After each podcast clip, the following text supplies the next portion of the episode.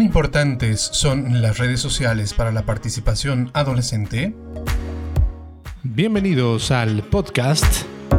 Cambiando lentes sobre la percepción de la participación de los adolescentes y sus organizaciones. Soy Fernando Cruz.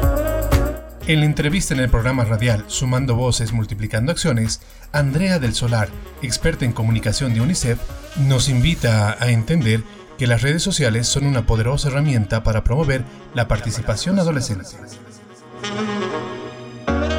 No es que seamos la, voz de los adolescentes o, que hablemos por ellos, no. La idea es que ellos, ellos y ellas sean protagonistas justamente de sus historias, que en todo caso nosotros vayamos y amplifiquemos su voz. Entonces lo que estamos tratando de hacer aquí es em, trabajar junto a ellos, no más tratar, estamos haciendo, estamos trabajando con con diferentes organizaciones, ya sea de medio ambiente, justamente, bueno, también el tema de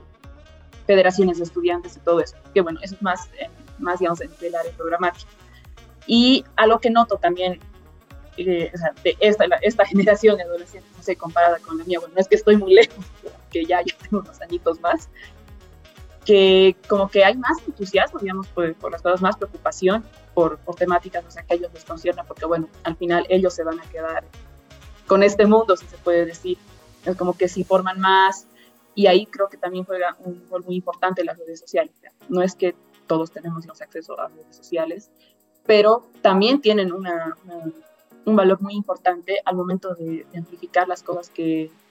que, ellos y ellas tratan de, decirnos y, y, que tenemos que escuchar, porque al final eh, son cosas que también les conciernen a ellos. Siempre se habla de que el, todo este tema del mundo digital y el mundo físico, pero creo que con, usted, con la experiencia que, ustedes tienen ya de, los reportajes y todo eso, creo que se está resolviendo y ahí, ahí es donde también quiero llegar. Redes sociales hablan mucho del tema de las estadísticas y bueno, cómo funciona, qué no funciona, pero al final creo que eso va a ser aún más relevante si nosotros vamos también a saber qué está sucediendo en el mundo real. Entonces es de ahí de donde podemos obtener también el contenido bien siempre eh, preservando el respeto y obviamente también la voluntad de las personas. Pero es ahí de, donde puedes eh, saber justamente qué, qué, le gusta a las personas, qué hacen, entonces es justamente de donde van toda esta conexión del mundo digital y del mundo real, el mundo físico. Eso es uno. Y también creo que un poco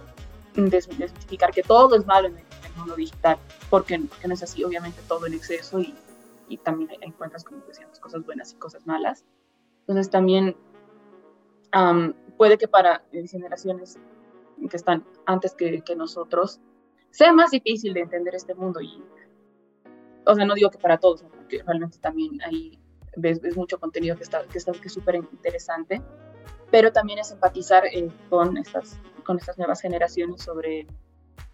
sobre cómo se dan las cosas. No sé, pongo un ejemplo que es un poco lejano, pero, pero creo que va a esta analogía. No sé, antes se decían que decir que, que, el rock era, era cualquier, cualquier música, cualquier cosa, pero después ya es como que ya se ha ido mmm, aceptando este, género musical. Entonces yo pienso que también es lo mismo con, con las redes, es algo nuevo, eh, bueno, ya está nuevo, pero este, como que tal, sé si más innovador, pero de repente como que ya, ya es, eh, es más aceptado y al mismo tiempo también para, creo que algo que es muy importante para promover la, participación, vuelvo a, esta, comparación de lo que es el mundo físico y el mundo real. En casa, bueno, papá, mamá, abuelita, tío, eh, los niños y niñas, adolescentes también tienen algo que decir. Y puede que no, no siempre estén de acuerdo, pero siempre es em, fortalecer el diálogo, reforzar el diálogo, eh, compartir sus, opiniones, intercambiarlas y todo, bien, todo en el marco del respeto y que quizás no estén de acuerdo en muchas cosas y que quizás no, no cambien el pensamiento de la otra persona, pero sí fortalecer estos espacios porque además van a generar confianza con, la, con, las, eh, con, las, eh, con sus familiares.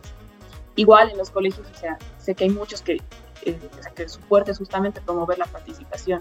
pero en algunos entornos en los que algunos hemos crecido no, no, era, no era como que su fuerte, entonces ahí, ok,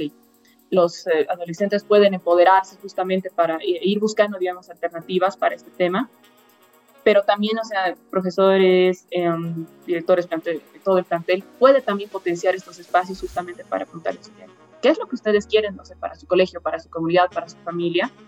y seguramente se van a sorprender con muchas de las respuestas y la claridad que tal vez van a encontrar en ellos. Entonces es eso. Y bueno, y, aquellos que están escuchando esto que también quieren sumarse a alguna iniciativa, es probable que al principio se encuentren, se sientan solos, digamos, porque tal vez encuentran gente que es afín con, con lo que inician, pero en el camino van a ir encontrando gente y también ahí es,